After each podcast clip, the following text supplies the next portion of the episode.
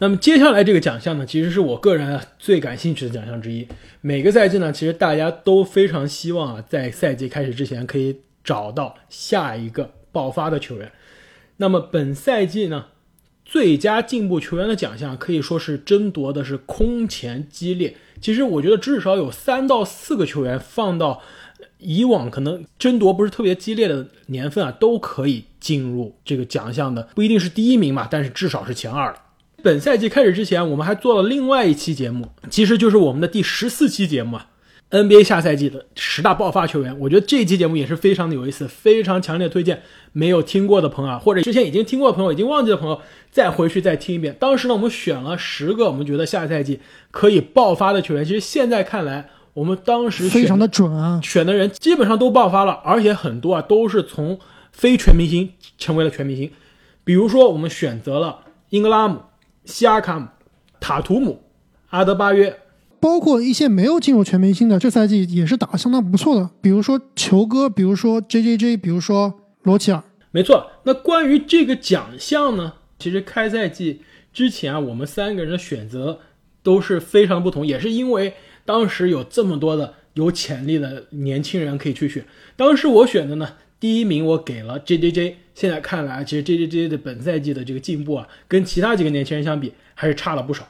第二名呢，我给了去雷霆队的这个亚历山大，现在看来，其实亚历山大如果放在之前这个奖项竞争不是特别激烈的年份啊，都是很有可能可以获得这个奖项的。第三名呢，我给了布罗格登，其实布罗格登本赛季的这个数据以及对于球队赢球的贡献，真的是让大家眼前一亮。但是跟其他球员相比，他的进步。真的还是稍微少了。其实，如果布罗格登不受伤的话，说不定也可以竞争一下。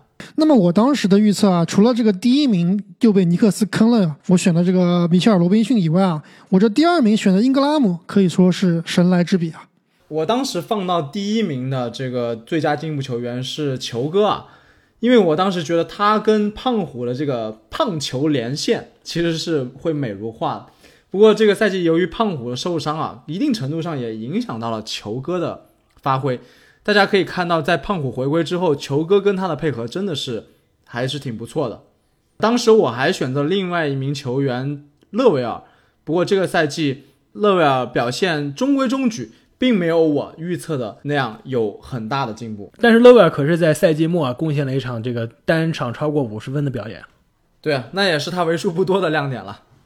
那么我们最终会把最佳进步球员的奖项颁给谁呢？其实这个我们心目中的第三名啊，现在一直是非常的有争议。其实我们三个人到现在选不出一个，还没有达成一致意见。我把第三名呢投给了我的宝藏男孩，这个雷霆的亚历山大。那么亚历山大呢，从新秀赛季的场均十分、三个篮板、三个助攻啊，上升到本赛季的十九分、六个篮板、三个助攻，并且呢，跟着。发挥非常出色的这个球队啊，现在已经进入到季后赛的行列了。那我这里呢，其实选了一个黄蜂队的真正的当家球星，那就是格拉汉姆。本赛季是格拉汉姆的第二个赛季，相比于上个赛季，他的场均只有四点七分，这个赛季暴涨到了场均十八点二分，这增长率可以说是百分之三百八十七，我觉得是所有球员里面最夸张的一个了。但是阿莫，你没有把你的选票投给西亚卡姆，让我感觉到非常的遗憾啊。其实我倒是觉得西亚卡姆本赛季是非常有希望，在上赛季拿了这个奖项之后，再次蝉联最佳进步球员的。我一直以为阿莫，如果我们三个中有一个人非要把这个票投给西亚卡姆，肯定是你。其实，在我看来，这几个球员都差不多。就像你刚刚所说啊，我觉得今年的竞争最最激烈的奖项就是这个最佳进步球员的奖项了。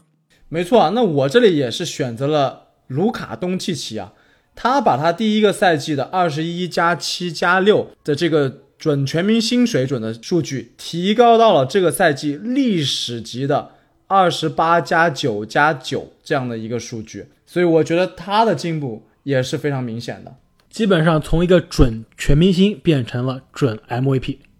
那么我们心目中的这个最佳进步球员第二名呢，就是来自于热火队的。班姆阿德巴约，真的在这个赛季之前我都没怎么听过这个名字啊，但这个赛季他竟然就进入了全明星。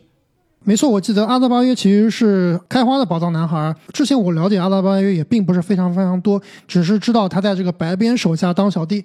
没错啊，其实但是我偷偷关注阿德巴约已经很久了。之前呢，其实，在白边受伤不打，或者是在场上开小差，被球队教练按在板凳下的比赛中啊，阿德巴约往往都在有限的时间中可以贡献非常亮眼的数据。而且呢，其实这个夏天呢，球队的这个主教练。斯波啊也多次跟媒体透露啊，阿德巴约在这个练传球，而且球队为阿德巴约制定了非常多的这个策应的战术。当时呢，就过去这个夏天啊，斯波就说，下赛季的阿德巴约会让你们眼前一亮，会让你们看到一个完全不同的现代型的中锋。那果然呢，本赛季的阿德巴约呢，数据从之前的九分、七个篮板、两个助攻啊，一下子上升到了这赛季的十六分、十个篮板、五个助攻。并且还有一点两个抢断，一点三个盖帽，而且进入了 NBA 的全明星阵容。那么我们心目中的本赛季常规赛的最佳进步球员是谁呢？那就是来自鹈鹕队的湖人弃品、必属精品布兰登·英格拉姆。终于在数个赛季的等待之后啊，终于迎来了英格拉姆的爆发，特别是在胖虎回归前。我觉得看英格拉姆打比赛就有点像看早期的杜兰特一样。没错，其实刚刚这个阿木说阿德巴约是我的这个宝藏男孩，但是其实英格拉姆一直是这个阿木的宝藏男孩。而且我我知道阿木吹这个英格拉姆是吹了很多年，之前呢是一直被我嘲讽。我一直觉得英格拉姆就是传说中的这个效率非常低，防守很糟糕，一直是得分看上去不错，但是得分效率非常的糟糕，而且防守。经常吃亏的球员，但是本赛季啊，其实场均得分英格拉姆只是从十八分上升到了二十四分，但是他的命中率真的是让人非常非常的惊讶，而且他的三分球啊，从之前他的这个可以说职业生涯进攻的最大的短板，现在已经是成为了他非常非常得心应手的武器。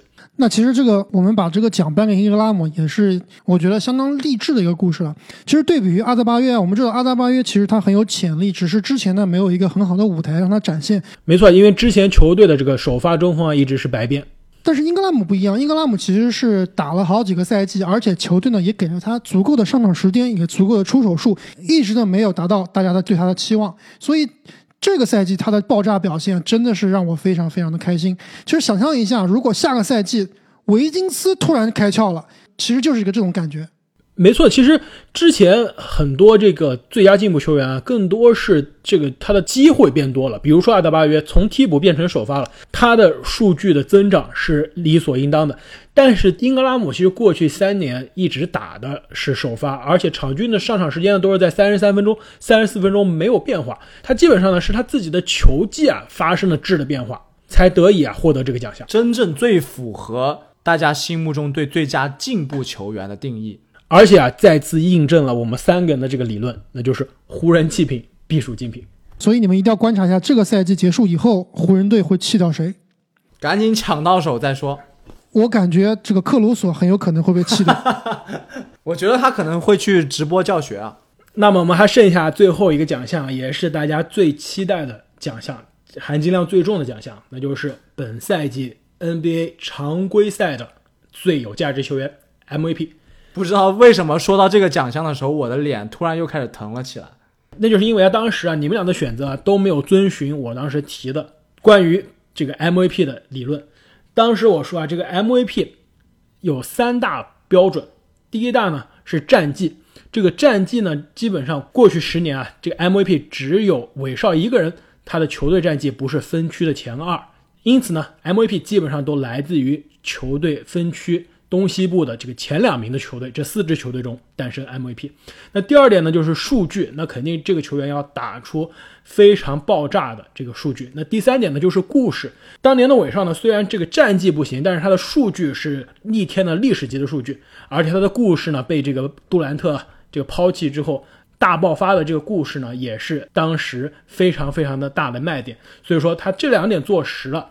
获得了当年的 MVP，因此其实真正的 MVP 的人选就应该把这三点都拿在手上，才能获得 MVP。所以当时啊，根据这个理论，我给出来的人选第一名就是字母哥。当时我说，因为雄鹿的这个战绩之前一个赛季是东部的第一名，下个赛季其实我觉得只会好不会差，因此他的这个战绩是有保证的。数据其实过去这么多年的字母哥每一年的数据都是上了另外一个台阶，我们肯定不会期待这个字母哥的数据上会有任何的问题。那最后一个就是故事了，如当时我说，如果这个故事上字母哥其实是有最大的挑战，如果他能开发出一些新的亮点。才会对得起大家对于 MVP 的期待。那其实现在来看，字母哥的故事也说得更加完整了。首先，球队的这个战绩基本上，如果本赛季不是因为疫情停摆，也是冲着要么是七十胜，要么是六十八胜、六十九胜的这样一个历史级的战绩去了。同时呢，他的防守。也是上了另外一个台阶，基本上有可能获得最佳防守球员。最后呢，他也开发出了三分球，三分球的这个出手数以及三分球的场均命中数啊，也都达到了职业生涯的新高。因此呢，我觉得字母哥会获得本赛季的 MVP。那当时啊，我和正经都是把库里放到了 MVP 的第一名。现在来看，确实。不光是因为库里受伤，哪怕是库里不受伤，其实按照这个勇士这个赛季的状态啊，我觉得也是相当困难的。没错，不会说是像现在西部垫底的这个战绩，但是我觉得肯定是会在季后赛的这个，因为其实西部本赛季很多强队，这个季后赛的争夺也非常激烈，我觉得可能会是在现在这个季后赛这个争夺行列的球队。不过这个都是后话了，我觉得是也算是一个蝴蝶效应吧。库里受伤了之后，其他的球员其实也不怎么想打了。如果库里在的话，我觉得勇士会是另一番景象的。那除了库里和字母哥之外呢？其实当时我们还非常看好约老师。其实约老师啊，本赛季他来到这个训练营报道时候的这个身材，真的是吓到了我们。对，当时我们还说，如果约老师要有一个故事的话，那就是可乐少年和魔人布欧的故事啊。其实现在看来，这个约老师的这个故事啊，还真的是有希望。在这个疫情期间啊，约老师可能是天天在家里面，不是喝可乐，是天天在家里面这个偷偷的减肥啊。在最新的这个球队训练营的这个视频和照片当中啊，约老师基本上是比常规赛的时候是瘦了一圈，比当时常规赛开始之前的那个约老师瘦了两圈。著名的照片是瘦了两圈啊，可以说是约老师在一年之中瘦掉了两个约老师。那约老师体内到底可以藏几个约老师？这个答案只有约老师才能告诉你。那说完了我们当时这个赛季开始之前的预测呢？那我们来看一下，最终我们会把常规赛的 MVP 颁给谁？那在说第三名之前啊，这个正经好像你有一个这个荣誉提名，就是没有进入前三，但是正经还是非常希望可以在 MVP 的这个讨论中可以提到的一名球员。没错啊，这个球员就是雷霆队的老将克里斯保罗。我觉得如果保罗。要说有机会当选今年的 MVP 的话，那么有几个因素。第一个因素就是说，在最后的这几场比赛里面，雷霆有没有可能再向前一步，达到一个更好的战绩啊？符合开花理论的第一条。那么第二个就是关于保罗的这故事性啊，其实都不用我多说，他这个赛季已经讲得非常好，非常完整了。那就是把一个原本人们以为会摆烂重建的一个球队啊，提升到了季后赛劲旅的高度，而且他本人的表现非常优秀，不仅入选了全明星，而且在全明星的关键时刻是场上最耀眼的那一个。所以，如果雷霆的战绩进一步提高，其实保罗还真的值得一个提名。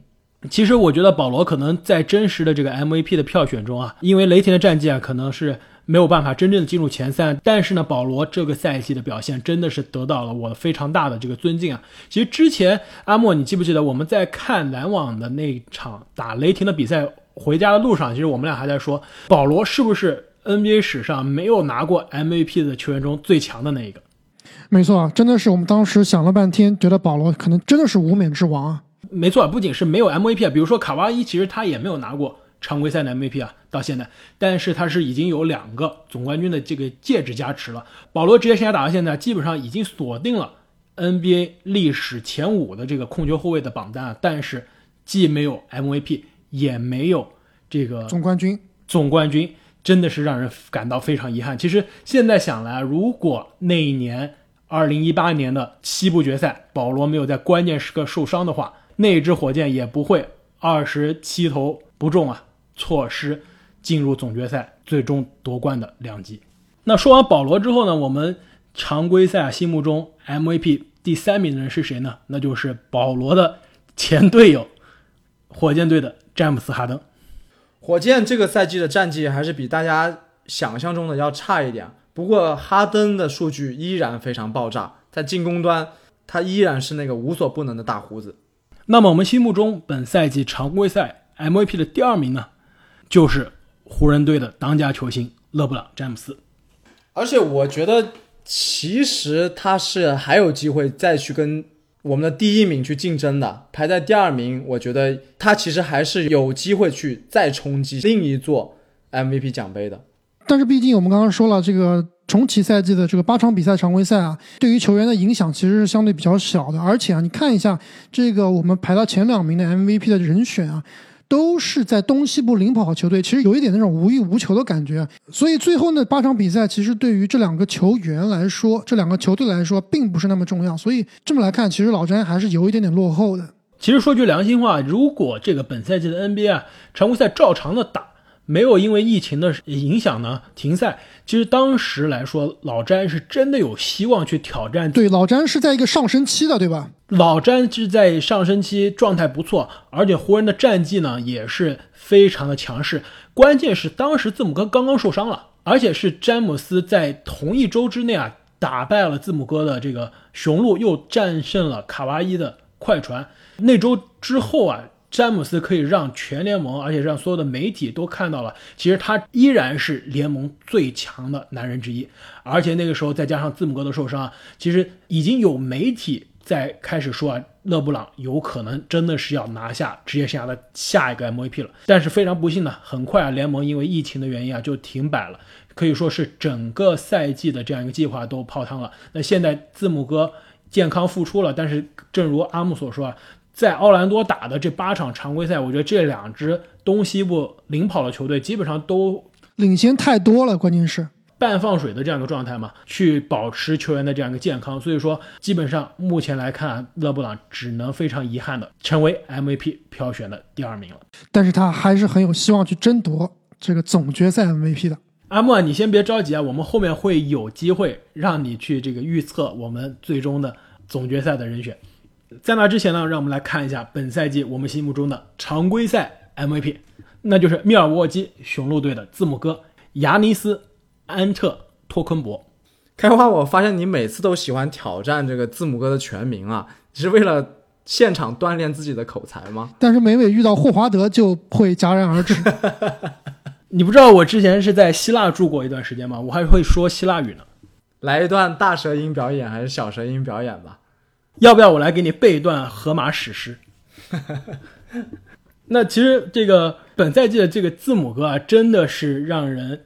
可以说是在每年被他惊讶到之后啊，又一次让大家大吃一惊。确实是这样子。其实我个人对字母哥一直并不是非常非常感冒，所以我之前的节目也说过了。我觉得前两个赛季的哈登其实是在我看来更值得这个 MVP 的，但是这个赛季的字母哥确实把我打服了。其实我今天又再次看了一下他的数据啊，啊，我知道他是一个非常好的防守球员，但是场均将近三十分的得分，对于字母哥来说真的是一个不小的挑战，而且他真的做到了。没错，不仅是场均可以贡献三十分、十三点七个篮板、五点八个助攻啊，更关键的是他的出场时间啊非常惊人的少。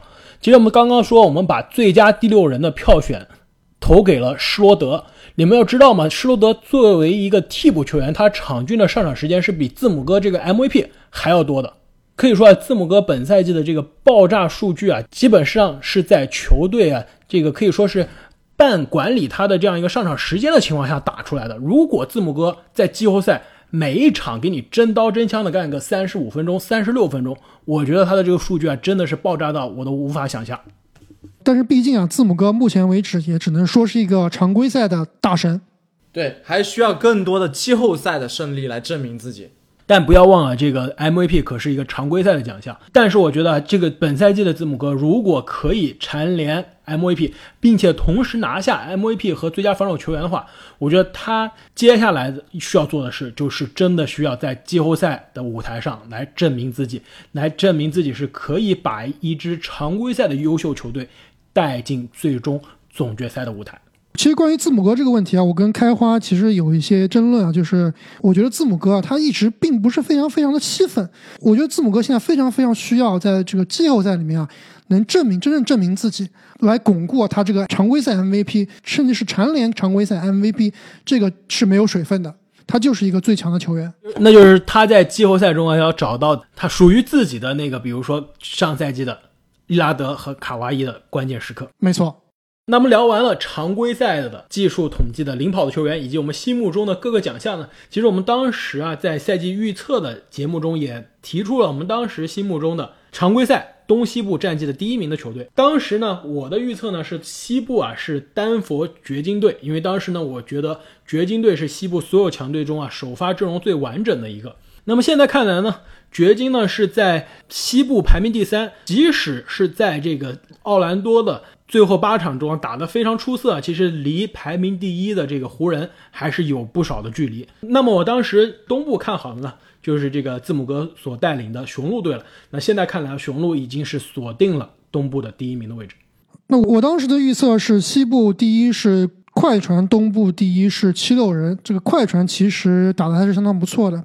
其实我觉得快船这赛季可以说是非常的慢热，而且因为泡椒啊这个赛季出的这个伤病问题啊，其实阵容一直也并不是特别的完整。如果本赛季的这个快船的双巨头啊一直是全勤的话，我觉得是有机会接近这个湖人的战绩。那在东部呢，我当时选择的是七六人，但是七六人这个赛季的表现其实有一点让我们失望。让人有点失望。其实我当时没有选择七六人啊，但是我是觉得七六人应该是锁定了东部的第二名的位置。现在看来，七六人目前只排到了东部的第六名啊，也是希望在奥兰多的这个八场中啊，七六人有机会去重新证明自己。那么我当时的预测呢，就比较辣眼睛了。西部我预测的是爵士第一，最最重要的原因就是我对康利的加盟预期过高。没有想到康利，康利不但不是一个正因素啊，而且是拖累球队的毒瘤，所以对爵士的预测确确实实是打了脸。怪不得正经在之前这个我们过去五年最差操作的那期节目中啊，对康利啊积怨那么深。我还记得他手里面写了好几个康字。没错，原来是被康利伤害过的男人呀。没错，康字现在在我手心，那个字迹都久久不退。当时写的太用劲了，是不是？对，带着恨呢。那么东部我预测的跟阿木一样，也是七六人，同样啊，也是对这个几个关键球员的加盟预期过高，但没有想到他们之间的化学反应并没有我们想象的那么出色。其实说到这个赛季开始之前，我们常规赛。排名第一的球队的预测，其实我总冠军的预测现在看来也是非常的有意思。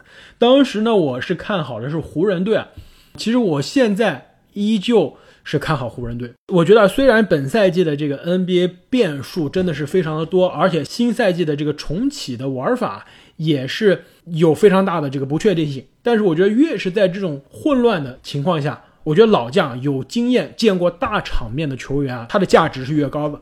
詹姆斯在 NBA 可以说叱咤风云这么多年，没错，可以说是各种各样的这个场合、各种各样的大场面都见过了。我觉得他应该是在所有的这个强队的顶尖球员中最处变不惊的。因此呢，我依然坚持我赛季开始之前的这个看法，一定要坚信季后赛的老詹。我觉得常规赛的老詹再装死、再放水，季后赛他永远有自己闪光的时刻。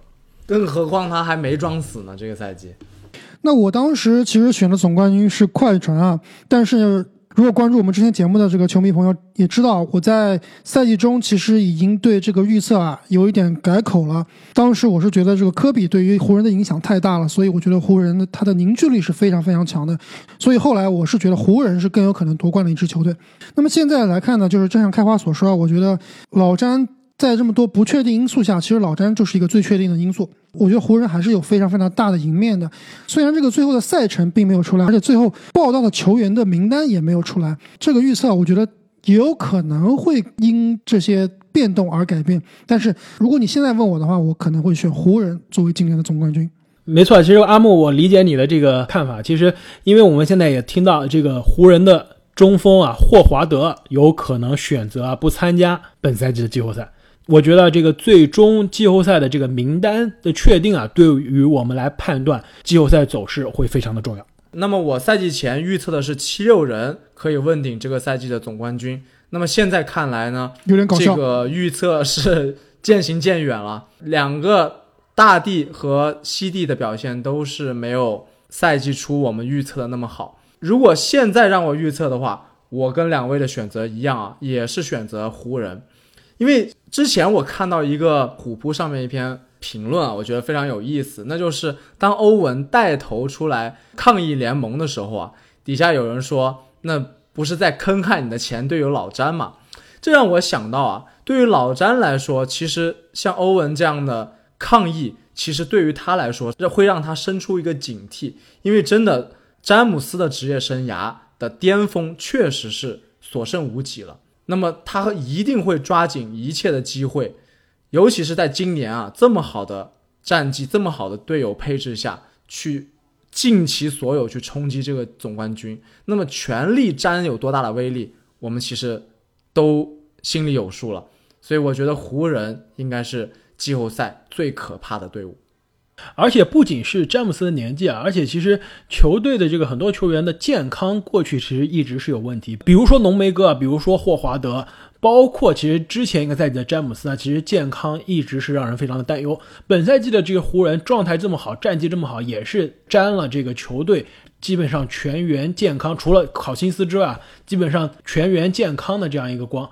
可以说这个非常好的夺冠时机啊，詹姆斯真的是会尽全力去抓住啊，在。第三支球队带队获得总冠军的机会。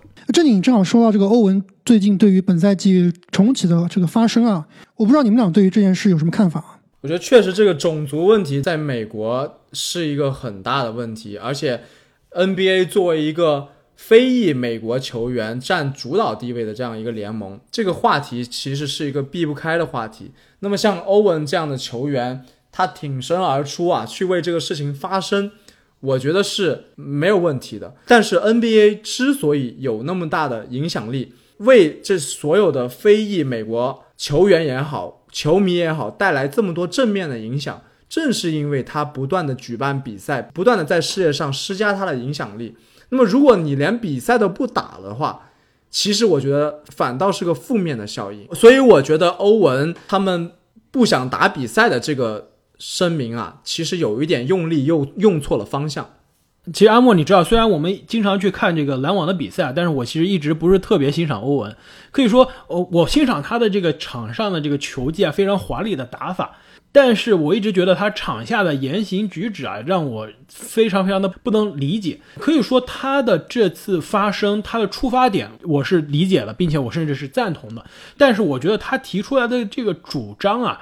我觉得是相对有些离谱了，而且其实对于欧文来说，他提出的这个主张其实是最容易的，因为他本来就是受伤了，他本来就不会去打这个常规赛剩下的比赛以及季后赛，所以说对于他来说，赛季取消也好，赛季不打也好，对他来说是没有任何的影响，甚至是对他来说是是有利的。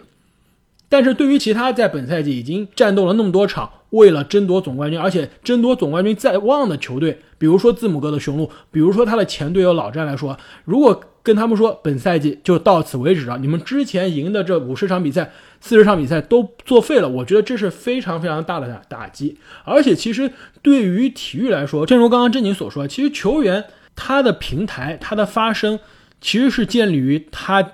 在 NBA 的这个舞台上呢，我觉得如果球员没有 NBA 这个舞台，离开了这个 NBA 的舞台，NBA 没有比赛，没有关注度。他们对于这个社会问题的发生啊，也是会减少他的影响力的。况且 NBA 的这个体育联盟不仅仅是有球员，球员可以选择不去参加这个比赛，他们的工资是受到了影响。但是每个球员基本上都是百万富翁。但是 NBA 不仅仅是这些球员，还有很多的球队的工作人员，还有更多的媒体的同行，还有更多的因为这个体育产业。而有工作的人，其实如果 NBA 的比赛停摆了，对于这些人来说，对于他们来说，也是他们的工作、他们的生活将会受到非常大的影响。其实我非常同意你们俩刚刚所说啊，就是包括开花你刚刚所说这个 NBA 的球员如果不打的话，他们所受的影响是比较小的。这一点我听了美国的一些这个球员啊，他们对于欧文这个说法，其实对于很多球员来说，特别是那些 NBA 的边缘球员啊，他们其实也是很需要钱的。因为欧文最近说了，他说他可以。牺牲他所曾经所拥有的一切，但是欧文本人他肯定是一个亿万富翁了，他的未来是肯定不会缺钱的。所以站在他的角度来看，他说这个话确实是所要的代价是相对而言比较小了。但是很多球员，比如说你 一年只有一百万、两百万的工资，而且你在 NBA 只能打可能一年两年，或者是拿着没有保障的合同，没错，你可能就指着这个钱来养家糊口了。对于这些球员来说，包括开花你提到的这些工作人员来说，他的影响可能是。一生的，但是从另外一点啊，这个欧文这次发生，他其实并不只只是因为这个最近发生的种族事件，他其实也考虑了很多这个新冠肺炎的问题。因为我们知道美国其实最近由于这个各地游行啊，所以它这个病例并没有减少，所以 NBA 很快就要开打了。那么现在来看这个健康问题啊，其实也是非常非常值得关注的。所以欧文在这一点上其实还是有他的这个合理性的。没错，其实说到这个健康的问题呢，其实我的观点一直是。因为我们还是在这个全球疫情大爆发的这个过程中，我觉得球员他有权利去选择自己去还是不去。我觉得如果有个球员他选择他为了保护健康或者保护自己的家人的健康，他选择不去，我是可以理解的。但是如果像欧文这样，他本来就不用去打比赛，他号召更多的球员都不去的话，我觉得这个就有点用力过猛了。而且他所说的这个为社会问题发声的这个层面呢，其实我觉得跟去参加打比赛是完全。不冲突的。最后啊，其实欧文今天又发声了。他说，其实他觉得球员啊可以自己组成一个联盟，可以自己打比赛，自己组织比赛。其实这个真的是让我这个有点搞笑了。对啊，这真让我更大吃一惊。但是同时又让我想起来前段时间在在美国特别火的这个动画这个短片系列啊，就是 NBA 版的《权力的游戏》。它最近呢，这个今年刚刚是这个大结局了。你知道它最后大结局的这个剧情是什么吗？当时我记得这个片子还挺好看的，不过我追到一半就没追了。最后怎么样了？那就是啊，帮主啊，以及这个很多 NBA 的历史老将组成了一一个这个夜王的这个部队啊，来攻击现役的所有的球员。那现役的联盟呢，就组成了一个最强阵容的球队呢，去应战。这个球队中呢，没有选到这个欧文，也没有选到受伤的杜兰特，因此呢，欧文和杜兰特的这两个小团体呢，就召集了很多其他球员，比如说考辛斯。比如说吉米巴特勒，比如说韦少，组成了一个小团体，他们自己这个组成的小团体，首先呢去攻击美国的媒体啊，而且他们最终呢还占领了这个媒体的高地啊，说我们要为球员发声，我们要组成一个这个自己的军团。现在看来，这欧文做的这个事还是挺有前瞻性的呀。没错，现在看来，这个一两个月前放的这个短片啊，基本上是预测了现在真正发生的事情。真的是欧文组成了一个小团体，为球员发声，攻击媒体，并且还号称要组成属于球员自己的这个联盟。这是真的非常有意思啊，而且也非常推荐没有看过这个系列短片的这个动画片的这个球迷啊，去看一下，去了解一下这个 NBA 版的《权力的游戏》。那么聊了这么多这个 NBA 的常规赛的奖项，以及我们可以说是对于重启赛季的一些看法。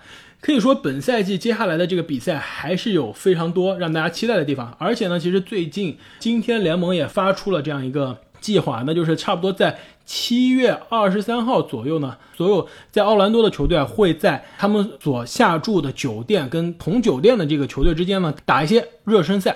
可以说，我们离有 NBA 比赛虽然是热身赛越来越近了，差不多也只有最后一个月的时间了。那么，各位球迷朋友们。你们对常规赛的各项数据以及奖项有什么自己的看法？或者说你对最近的新闻有自己的看法？欢迎大家在评论区跟我们留言讨论。那么呢，也是非常的感谢啊各位听众朋友们一直以来的支持啊，特别是在这段没有 NBA 比赛、没有篮球的时光中啊，那些依旧。坚持收听我们节目和我们留言互动的朋友们，也非常希望大家呢能把我们的节目啊推荐给身边更多的球迷朋友，让更多的球迷朋友知道我们《观篮高手》的节目。也不要忘了关注我们的新浪微博，直接搜索“观篮高手 NBA 播客”。那么感谢大家的收听，我们下期再见，再见，再见。